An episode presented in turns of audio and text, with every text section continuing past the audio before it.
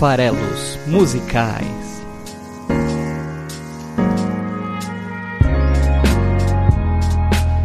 Fala aí, você que gosta de música, aqui é o Paulo Farelos, Paulo Vieira Milreu, lá do site esfarelado.com.br, trazendo mais uma semana de farelos musicais, o nosso podcast de análise de letras de músicas, nacionais e internacionais, episódios ímpares, como o de hoje, 31º, são de artistas nacionais, ou que cantam em português pelo menos. Já tivemos aqui a Carminho, para não me deixar mentir, no último episódio, que é portuguesa, mas que canta em português, graças a Deus.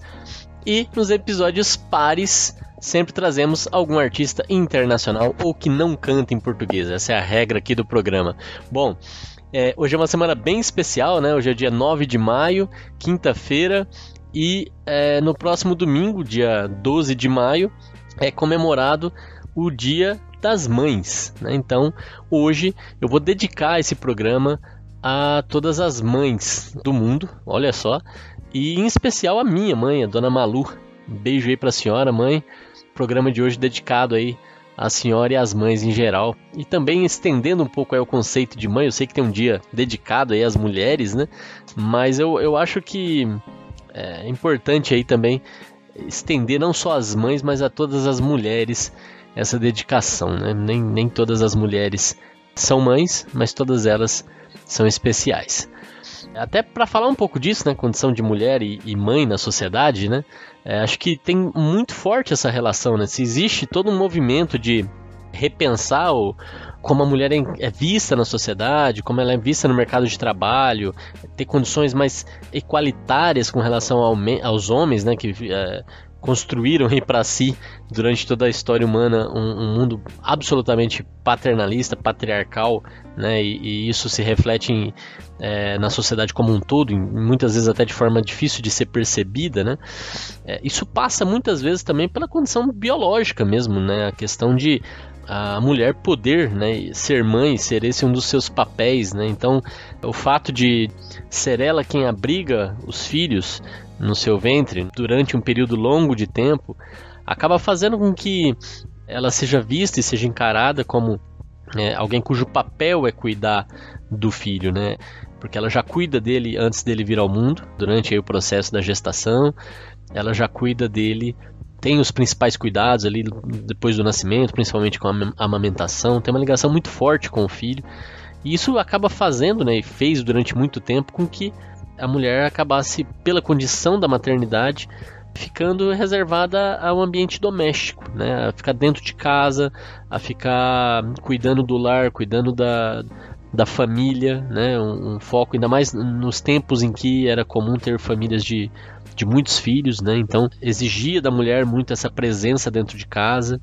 E é tudo isso que está sendo revisto hoje no mundo moderno, onde as mulheres querem se posicionar, querem se expressar e querem ter oportunidades de atuar onde quer que seja. E, e isso não diminui nem um pouco a força da maternidade. Né? Ela tem que conseguir fazer isso mesmo sendo mãe, querendo ser mãe, querendo ser mãe até de, de vários filhos, por que não? Né? Então, é, hoje é uma necessidade que o mundo olhe para a condição da maternidade de outra forma. Tem até uma questão que foi sempre debatida aí com relação a, a, ao trabalho e, por exemplo, quando se discute que eventualmente o, o salário das mulheres, né, para o mesmo posto, na mesma condição, é, seja inferior na média ou de homens na mesma posição e etc.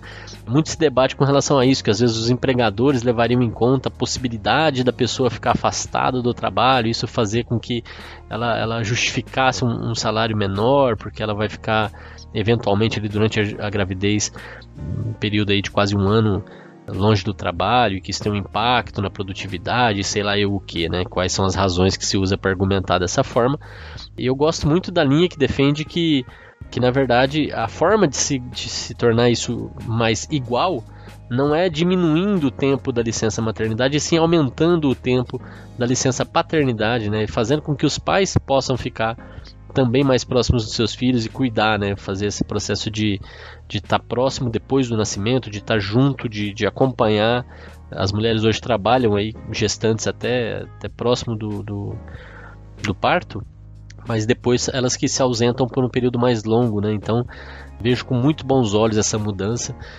Isso falando um pouco sobre maternidade em si, mas o programa não é, não é sobre é, sociedade, né? Apesar de estar de, de tá ilustrando a questão da maternidade. Eu escolhi, tentei escolher uma música que falasse um pouco disso, falasse um pouco da, de, de, de, maternidade. Né? E eu encontrei aí, é, dentro do repertório nacional, tem até, curiosamente, até talvez a, a, o paternalismo da sociedade se reflita também nisso, né? Tem muito mais canções aí de paternidade de pais que tocam na questão dos pais do que explicitamente falando sobre mães, né? Não é tão, não é um tema tão forte. É, lógico que existem, tá? É, é tô falando aí muito mais dentro do repertório que eu busquei aqui para para escolher o episódio de hoje, né? Então, até, até curiosamente eu encontrei é, uma canção, eu já conhecia a, a, música sobre o pai, né, do, do Fábio Júnior, que é bem famosa, né, e fez muito sucesso, mas ele é um cara bacana, ele também tem uma música sobre mães, ele, ele, ele procurou aí né, aproveitar o sucesso da canção de pai dele para fazer também uma sobre mãe que não fez tanto sucesso quanto a outra. Mas é mais comum, né, encontrar referências à, à, paternidade também nas canções, também nas letras das canções. Mas eu trouxe hoje uma música que é bem legal sobre maternidade, que se chama Primeiro de Julho. Foi aí imortalizada na voz da Cássia Eller, foi composta para a Cássia Eller e é a música de hoje do Farelos Musicais, né? Vamos falar um pouquinho mais sobre ela. Antes de falar mais sobre ela, sempre eu passo aqui pelos comentários. Hoje, infelizmente, eu não tenho comentários para discutir, né? Então fica aqui o meu pedido para que vocês não deixem de comentar os episódios que vocês curtiram, né? Vai lá no site esfarelado.com.br. Depois que você ouviu o episódio, depois que você achou bacana, comentou com seus amigos, mostrou o podcast para eles, que é importante a gente se espalhar. Se você gosta de música, com certeza você conhece gente que gosta de música. É, então fez todo esse trabalho de divulgação do podcast, aproveita e comenta o episódio que você ouviu, dizendo o que você achou, dizendo se você concorda, se você discorda da visão que trouxe aqui, complementando, né, trazendo outros pontos de vista que é sempre rico esse debate que pode ser promovido a partir daqui. Então, além de cumprir o objetivo de apresentar canções novas, falar um pouco da agenda dos artistas, o Farelos Musicais se propõe muito a servir como local de debate sobre canções, né? Então, não deixe de comentar.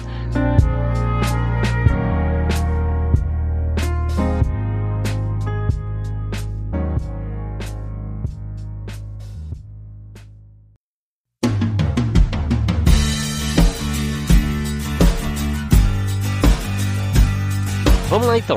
Pra canção de hoje, como eu falei, eu escolhi 1 de julho, né? Que é, é uma canção que foi interpretada pela Cassia Eller, que é uma cantora, acho que todo mundo conhece, já ouviu, né? Alguma canção cantada pela Cassia Eller, ela é uma intérprete, uma grande intérprete, ela, ela se dedicava realmente muito a, a da vida, né, às canções que ela interpretava, compôs pouquíssimas canções, nenhuma delas de grande destaque, só, se não me engano, três pelo levantamento que eu fiz, então ela realmente era alguém que tinha uma voz poderosa, tinha uma, uma expressão muito forte, é, e isso é o que mais impactou. Então essa canção dela, que, que hoje eu vou trazer aqui, é, foi escrita pelo Renato Russo, né, que também eu acho que todo mundo aqui conhece, que era o vocalista e letrista da Legião Urbana, talvez aí um dos grandes, um dos três grandes nomes aí do rock brasileiro dos anos 80, né, junto com o Cazuza e o Humberto Gessinger, talvez aí junto também com o Herbert Viana, enfim, com certeza ele é top 5 da década de 80, que foi muito rico em termos de, de rock brasileiro, foi quando o rock realmente teve um destaque nacional e, e era a música que todo mundo consumia, né?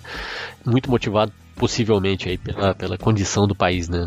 Como, como saindo do regime militar, uma música é, que, que falava com a juventude da época.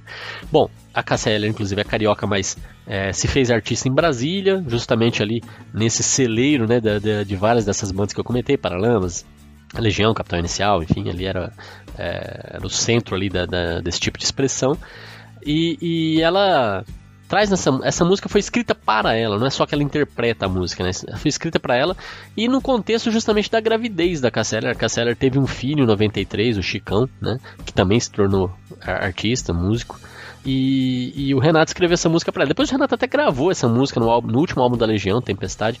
Também cantou, também trouxe a voz dele para a canção, mas ela foi pensada na Cássia é, então é bacana isso, né? Por mais que ela não seja uma, uma letrista, uma compositora, nesse caso ela estava cantando palavras, versos que foram pensados para ela, se não por ela. Né? Então, é, é, isso, é, isso é bem interessante. E falando em Renato Russo, ele até tem uma outra canção que poderia ser abordada aqui, que é Pais e Filhos, mas voltando, vou, vou, vou focar. Falar da Cássia é muito legal, né? Porque é, é, eu tô falando sobre maternidade, tô falando da Cássia que é assumidamente bissexual, né? Então isso também é legal pensar nessa questão da representatividade. Então ela, bissexual e mãe, por que não, né? Então, naquele momento em que, em que ocorre a gravidez, ela teve é, um envolvimento com, com um dos, dos, dos músicos da banda dela, que era o Tavinho Fialho, que era casado naquele momento, foi um relacionamento pontual, foi um relacionamento ali, não era uma coisa de, de longo prazo, era né, alguma coisa ali que aconteceu, uma coisa mais ocasional. Ela, inclusive, também tinha um relacionamento, ele, família, era casado e tudo. Ela com uma companheira, né, que era a Maria Eugênia, que também da banda, e que e que ela tinha intenção de, de viver com a Maria Eugênia, formar família com a Maria Eugênia, né? Então, isso, inclusive, foi o que aconteceu. Ela, ela viveu até o fim da sua vida, da sua curta vida, com a Maria Eugênia, que é quem depois se encarregou de, de criar o, o, Chicão, né? Então, esse é o contexto aí, já que eu estou falando de maternidade, tem, acho que é relevante falar um pouquinho da, das relações ali entre os personagens da história, né?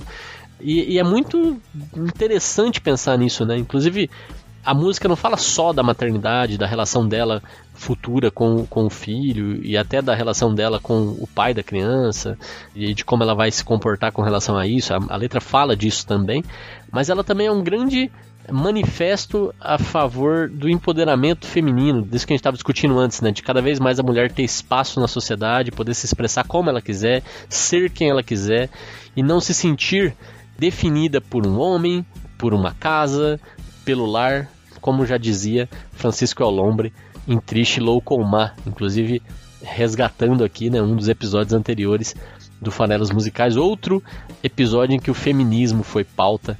Então, é, essa questão aí do girl power, né, do, do, do empoderamento feminino, é muito presente hoje em dia, está muito forte, inclusive aí na cultura pop, se a gente parar para pensar nos sucessos que se transformaram, é, o filme da Mulher Maravilha, o filme da Capitã Marvel, a própria o próprio elenco feminino, por exemplo, de Game of Thrones, que é, que é uma série que está se encerrando agora também nesse mês de maio e que traz heroínas para o centro da, da, dos acontecimentos.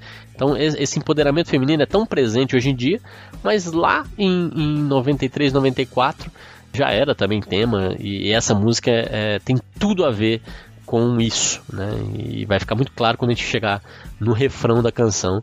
É, então, a Cássia transmite assim, é, de forma muito elo eloquente, né, essa, essa relação com essa canção em específico, e o refrão é muito poderoso, é até bem forte e bem, e bem similar, eu diria, o refrão da canção com a mensagem principal de Triste Locomar. Então vale a, vale a comparação, vale resgatá lá o episódio 15 do Farelas Musicais e ouvir de novo. Nesse caso aqui, a Cássia tá cantando uma música do Renato Russo, isso não é uma coincidência, né? A Cássia se tornou, ela, ela assinou com a primeira gravadora dela, gravando uma fita demo em que ela cantava Por Enquanto, que é também uma canção da Legião. É, e ali ela chamou atenção e essa versão de Por Enquanto dela tá no primeiro álbum de estúdio da Cássia Eller, lançado em 1990. Então essa relação dela com o Renato Russo realmente é, tá ali desde o, de os primórdios da carreira artística da, da Cássia. E essa carreira foi bem curta, como eu já falei, né? Então, se ela começou ali em 90 a gravar o seu primeiro álbum, ela teve por volta de 12 anos de carreira, já que ela faleceu de forma muito precoce, aos 39 anos de idade, é, no final de 2001. É, tinha 39 anos de idade, menos do que eu tenho hoje. Então, realmente, a vida dela foi bastante curta. É, nesse período aí de 12 anos aproximadamente, ela gravou seis álbuns de estúdio e quatro álbuns ao vivo. Dentre estes, ela gravou é, o Acústico MTV, que acabou sendo o maior sucesso da carreira dela. Foi, foi onde ela se transformou realmente em, em, em mainstreaming, que todo mundo nos seus churrasquinhos colocava o álbum para tocar. Tinha lá suas 17 canções, todas elas arrebatadoras. Fez até versão de Edith Piaf, enfim. Esse disco vendeu mais de um milhão de cópias no Brasil e foi disco de diamante, foi o grande sucesso aí, o grande momento né, comercial da carreira da Cassia. E, curiosamente, né, ela morreu no auge. Né? Então ela, ela lançou esse álbum aí justamente ali no ano de 2001 e faleceu nesse mesmo ano. Então estava inclusive parece relacionado os assuntos, né? Ela estava fazendo um ritmo de shows alucinante e aí ela teve um infarto, né? Ela, ela faleceu devido a esse possível aí, estafa, estresse, devido ao excesso de trabalho e, e, até tinha também dependência de química, né, dependência de drogas, mas parece que o que realmente ocasionou o, o, a morte foi muito mais esse excesso de trabalho nesse momento aí da vida. Essa é um pouco da história da Cássia. Então ela teve esse filho ali no, no começo, logo depois dela ter lançado né, a carreira artística, três anos depois o Chicão nasceu, Chicão que já está aí, já, já, já, já é maior de idade hoje em dia, né? Mas na época ele ganhou, ele ganhou essa, essa, essa canção, né, essa homenagem é, por parte do Renato Russo. E infelizmente o pai dele também faleceu bastante jovem, aí mais jovem ainda até do que deveria, porque sequer conheceu seu filho, Chicão, né? Ele faleceu uma semana antes do nascimento do Chicão. Vamos lá então, vamos conhecer um pouco mais da música 1 de Julho. Tem uma lenda né, né, de que 1 de Julho é a data de nascimento do Chicão e é por isso que ela tem esse nome, né? Obviamente é uma data, né, o nome da música, mas não é a data de nascimento do Chicão. O Chicão nasceu em agosto de 93, né? Então não tem nada a ver. Esse 1 de Julho aí foi alguma outra referência que o, que o o Renato Russo usou. E eu não faço ideia do que seja, tá? Pode ser qualquer coisa, né? A data, é, a data em que ele ficou sabendo que a Cássia estava grávida, a data em que, que ela começou o relacionamento com o, com o Tavinho, a data em que ela descobriu que estava grávida, sabe Deus, né? Não pode ser, né, a data que ela descobriu que estava grávida, já que ele nasceu em agosto, ela não teria como ela ter descoberto em, em julho do outro ano, né? Enfim, coisas que nós não saberemos aí, né? Não dá nem para perguntar, né?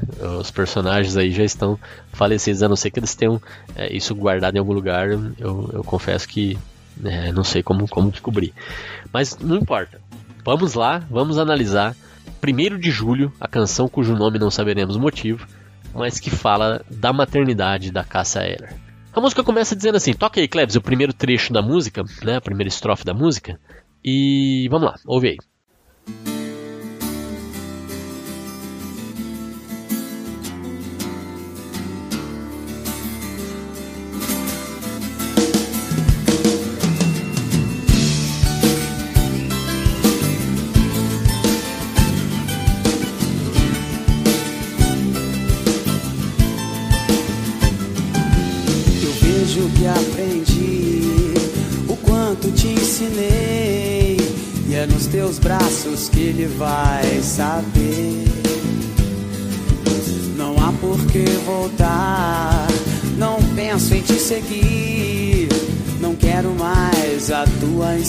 Insensatez. O que fazes sem pensar, aprendeste do olhar e das palavras que eu guardei pra ti. Então, é, eu entendo e fica claro né, que tem três personagens agindo é, nesse contexto. Porque tem o eu, né, que tá, tá usando aí a primeira pessoa, né? Eu vejo que aprendi, o quanto eu te ensinei. Tem você, que eu te ensinei, né? Então eu e você. Mas também tem o ele, a, a terceira pessoa, né? Que é o bebê. Nesse caso aqui, eu acho que fica claro que o ele é o bebê. Se o ele é o bebê, é natural a gente pensar que eu e você são os pais do bebê conversando. Então nessa primeira estrofe, dado esse cenário, né, de eu, você e ele, essa conversa é entre os pais. E aí você pode imaginar que é a Cássia falando pro Tavinho ou o Tavinho falando pra Cássia, não importa muito, mas na minha interpretação aqui, nessa primeira estrofe, é ele falando para ela, e eu vou explicar por quê.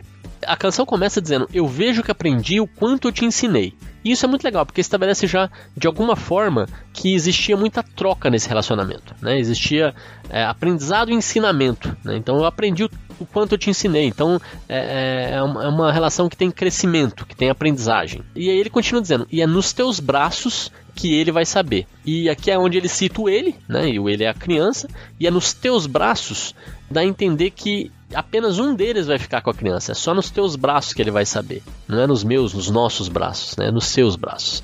Como ele está colocando isso em você, nos seus braços, então eu imagino que é ele dizendo, porque eu acho que desde o princípio, como ele tinha família, como ele não tinha, ela também tinha a intenção de continuar lá o relacionamento que ela tinha com a, a parceira dela, eu entendia que estava claro que a criança ia ficar com ela. Então por isso é que eu acredito que é ele dizendo, ele se referindo, é nos teus braços que ele vai saber, é ele conversando com a Cássia, né?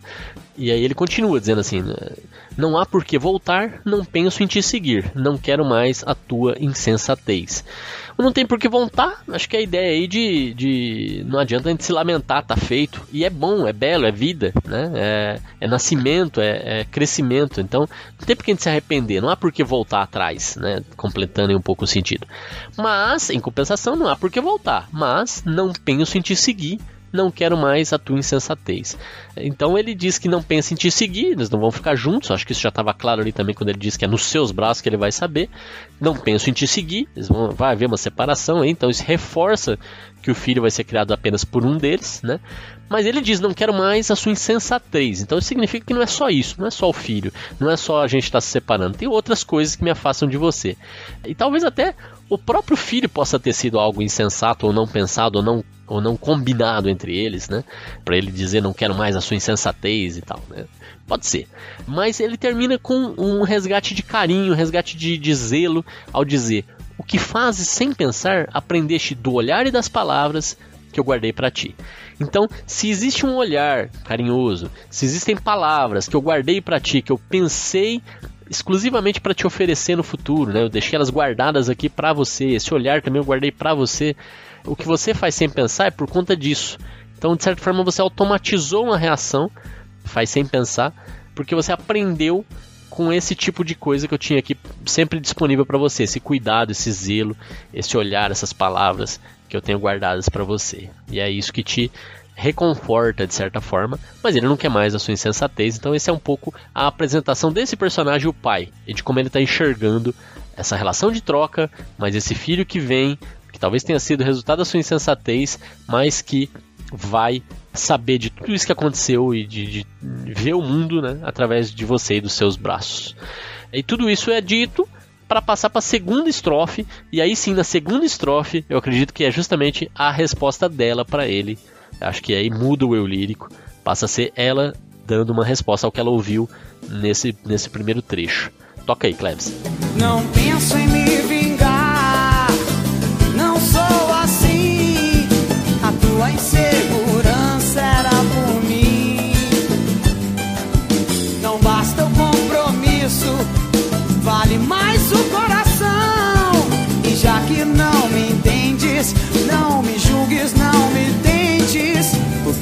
fazer agora? Veio tudo de nossas horas. Eu não minto, eu não sou assim. Então, é, ela, ela começa dizendo: Não penso em me vingar, não sou assim. A tua insegurança era por mim. Não basta o compromisso, vale mais o coração, já que não me entendes, não me julgues, não me tentes. O que sabes fazer agora veio tudo de nossas horas. Eu não minto, eu não sou assim. Eu li inteiro porque essa é uma resposta bem emotiva, direta, né? Então ela começa falando, não pensa em me vingar. Por que viria essa ideia, né? É porque ela está sendo abandonada, ela está sendo deixada, ela vai ter que criar o filho sozinha, ele tem um outro relacionamento, quem sabe ela pode Será que esse relacionamento era aberto também para outra parte? Será que houve traição de uma das partes, das duas partes talvez? Será que ela pensa em expor isso para o mundo, para as pessoas, e, ou até prejudicá-lo de alguma forma? E a resposta dela, né, diante desse cenário que é complexo, né, é não. Eu não penso em me vingar, eu não sou assim. E aí ela fala uma outra coisa que diz sobre ela, né? A tua insegurança era por mim. E, e se é ela dizendo aqui, essa questão da insegurança pode ser pensada, inclusive, com relação ao fato de eles não serem um casal, então isso gera uma insegurança. E aí, eu tenho uma relação extraconjugal aqui, né? Como que isso vai dar? Ainda mais agora tendo um, um fruto desse relacionamento, né? Então, é, isso pode gerar insegurança nele. É, eles têm outros parceiros, eles têm outras famílias, e, e, como é que isso vai ser? Também pode ser o fato dela ser bissexual e dela ter um, um, uma, uma companheira, como é que isso é visto pela sociedade, como é que era visto na sociedade daquela época, né? Como é visto hoje em dia, não mudou tanto assim, continua sendo visto de uma forma a provocar rejeição. Hoje em dia menos, é, ainda bem, mas isso é bem gradual, né? Então, os costumes levam muito tempo para serem revistos. Então, naquele tempo, essa homossexualidade, nesse caso, essa relação homossexual dela, podia gerar insegurança nele também, né? Afinal de contas, vai ser pai, como é que vai ser a, a criação, como é que vai ser a. Né? Aqui eu estou extrapolando, eu não sei como é que era a cabeça deles, né? Mas a música fala da sua insegurança era por mim. Então, tem uma série de fatores que poderiam justificar essa insegurança dele com relação a ela. Mas ela diz: não basta o compromisso, vale mais o coração. E aí tem tudo a ver com essa relação de você é o pai, independente de você ser meu marido. Né? Você vai ser o pai, vale mais o coração. Mais do que ser um pai no papel, você tem que ser um pai no cuidado, no carinho, na, na criação, ocupando o espaço de pai. Né? Infelizmente ele acabou morrendo e o Chicão não, não teve isso né? na, na figura do próprio pai natural, que seria o Tavinho, mas esse trecho quer dizer justamente isso, que é chamar ele para responsabilidade real, familiar, de cuidado, de zelo, de proximidade, de, de amor com relação ao seu filho. E aí ela, ela diz, né, já que ela ouviu antes que é, ela é insensata ou coisas desse tipo ali, né, que é, foi dito na, na, nos versos anteriores, ela se posiciona de outra forma. Já que você não me entende, então não me julgue. Não, não me impute tentações, né? Não me tente, não, não, não, coloque é, as suas projeções em mim, de certa forma é isso que ela está dizendo aqui, né? Já que você não me entende, então não me julgue. Né? Eu tô, deixa eu viver minha vida. Né? Um pouco isso, se, se posicionando. Eu tô segura do que eu tô fazendo. E da mesma forma que ele, ao final é, da, do verso dele, ele se posiciona reconfortando, trazendo aquela ideia de que existe um olhar e um carinho e palavras guardadas para você aqui ela também se posiciona dessa forma no final e até é, é, cria uma construção interessante entre né, uma rima entre essas duas dois posicionamentos, né? É, ela diz: o que sabes fazer agora veio tudo de nossas horas é, e isso também resgata essa ideia, né, de que houve do lado dela também para ele cuidado, carinho, porque reforça a ideia de aprendi e ensinei lá do começo, né? Então o que sabe veio das nossas horas, ou seja, da nossa convivência, do nosso tempo juntos, da nossa troca. Então fica aqui essa, essa outra leitura com ela respondendo, né, sendo aí a resposta da Cássia para o que ela ouviu no primeiro, no primeiro trecho da canção. E aí a canção segue dizendo: Ninguém sabia e ninguém viu, eu estava ao teu lado então. E relacionamentos são, é isso, né? Relacionamentos são isso. Cumplicidade é um estar para o outro e não precisa estar para multidões, ninguém viu mas ninguém sabia, mas eu estava ao teu lado. E, e não precisa ninguém saber, não precisa ninguém ver para que seja real, para que seja amor. O amor é, é, o cuidado, o amor é você. Aqui eu estou né, viajando, é, é, falando hoje sobre maternidade, mas aqui falando do amor entre um, casal, entre duas pessoas, né? é muito o querer o bem do outro. É assim que eu enxergo, pelo menos, né? É porque se um está muito preocupado com o bem do outro, é, e vice-versa, a coisa tende a funcionar. Porque é mais fácil você abrir mão, é mais fácil você ser menos egoísta. Quanto mais você se preocupa com o seu bem-estar, menos amor tem ali. O amor é, é muito doação. Mas funciona porque você também recebe doação do outro. Sem cobrar, sem pedir. Porque vem, porque é amor. Né? Então, ninguém sabia, ninguém viu, eu estava ao teu lado então. É essa cumplicidade que gera é, a força dessa relação, que inclusive gera uh, frutos, como no caso aí um filho. Esse é o cenário até chegar a hora do refrão, que é um refrão poderosíssimo, um refrão de empoderamento, um refrão que fala muito da, da força feminina no geral, não só da força da maternidade, mas da força da mulher, de seus vários papéis, seus vários diferentes papéis. Toca aí, Cleves, um refrão que todo mundo conhece e vai cantar junto. Ninguém sabia e ninguém viu que eu estava ao teu lado então.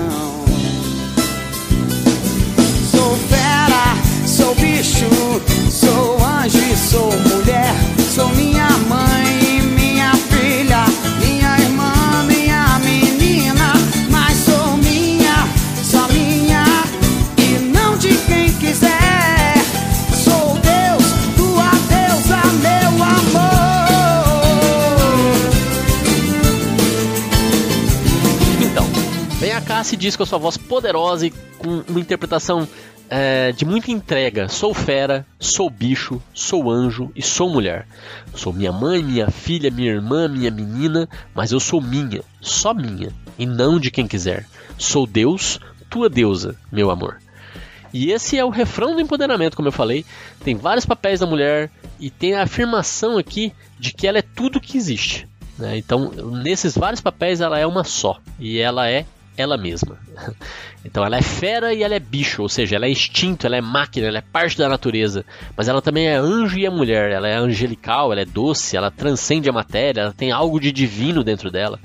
Mas ela também é mulher, né? Então ela é irmã e ela é menina. Então ela é família, ela é parceira, ela é amiga, ela é criança, né? A figura da menina aí, né? É...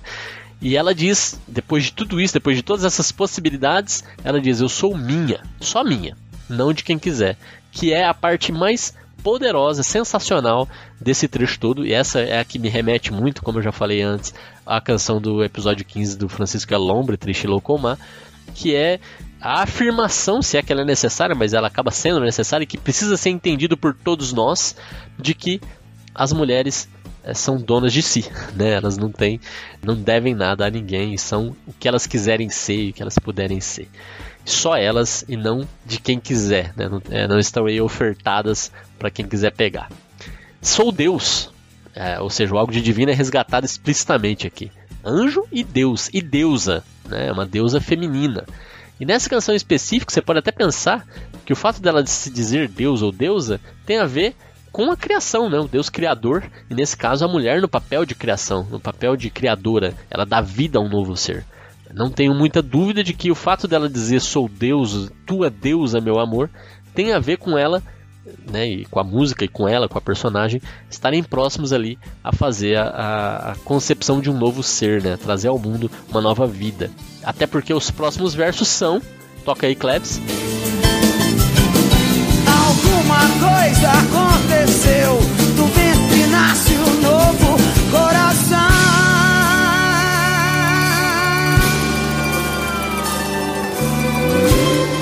Isso mesmo, os próximos versos são belíssimos. Alguma coisa aconteceu.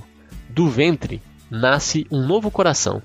A magia da concepção, da criação da vida, da procriação.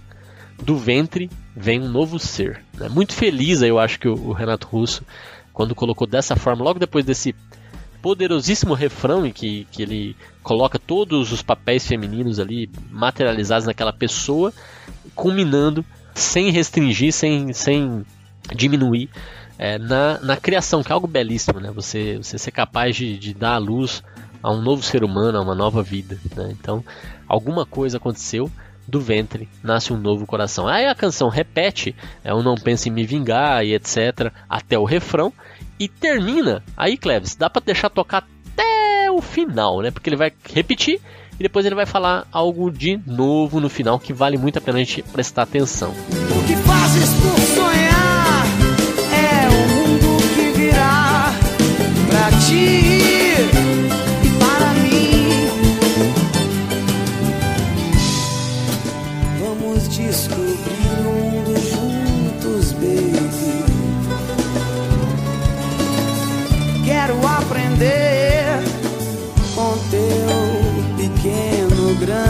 coração, meu amor, meu chicão. É isso. O que, que ele fala? O que fazes por sonhar é o mundo que virá para ti e para mim. É aí sim, não mais a relação dela com o pai da criança, com o seu parceiro, é a relação dela com o filho. E esse sonho que virá, esse mundo que virá para ti e para mim, um mundo novo, um mundo de aventuras, um mundo de descobertas, um mundo de amor, né? É esse sonho desse novo mundo que eles vão sonhar juntos, né? Que eles vão viver juntos. E aí, para deixar isso mais explícito, ele diz: "Vamos descobrir o mundo juntos, baby." Né? E o Baby aqui representado costuma ser, em geral, o ser amado né, das canções, ele tem um pouco essa, essa brincadeira do Baby ser isso, nesse caso aqui é o bebê mesmo. Né? Quero aprender com o teu pequeno grande coração, meu amor, meu amor. E na versão ao vivo, ela inclusive canta Meu Chicão, o que é muito bonito, né? tornando ali a música ainda mais pessoal, ainda mais dela. É, então, é a relação acho que toda mãe tem com o seu filho, que é essa relação de é, o mundo passar a ser um mundo juntos, né? não existe mais uma, uma, uma divisão, e além disso, é, dessas descobertas, tem sempre a troca e o aprendizado que também ocorre é, no sentido inverso, né? A mãe se descobre mais como ser humano, como pessoa, como mãe, à medida que o filho nasce, cresce e acontece, né? Então é, é sempre uma troca que gera aprendizado mútuo, assim como gera a relação com outras pessoas, né? Como com a abertura. Então é legal porque essa, essa música, de certa forma, ela faz um ciclo. Ela abre dizendo sobre aprendizado, né? Então ela, ela fala, a primeira, os primeiros versos dela dizem aprendi e ensinei, e ela termina falando de aprendizado. Eu quero aprender com o teu pequeno grande coração, mas aqui já num outro contexto, né? É, é a relação lá entre pais e aqui entre pai e filho. Né? Então é, é, bem bonito esse ciclo que vai prosseguir, né? À medida que a vida do Chicão avançar e ele também tiver aprendizados com os pais, com a mãe, com a mãe adotiva, né? Com a mãe de criação e, e depois ele vai ter com os seus próprios filhos eventualmente. Gente, é isso. Muito obrigado. Feliz Dia das Mães para todas as mães que ouvem o programa e para as que não ouvem também, para todas as mulheres, sejam elas mães ou não, e até a próxima semana para mais um Farelos Musicais. Valeu! Vamos descobrir o mundo juntos, baby. Quero aprender com teu pequeno, grande coração, meu amor.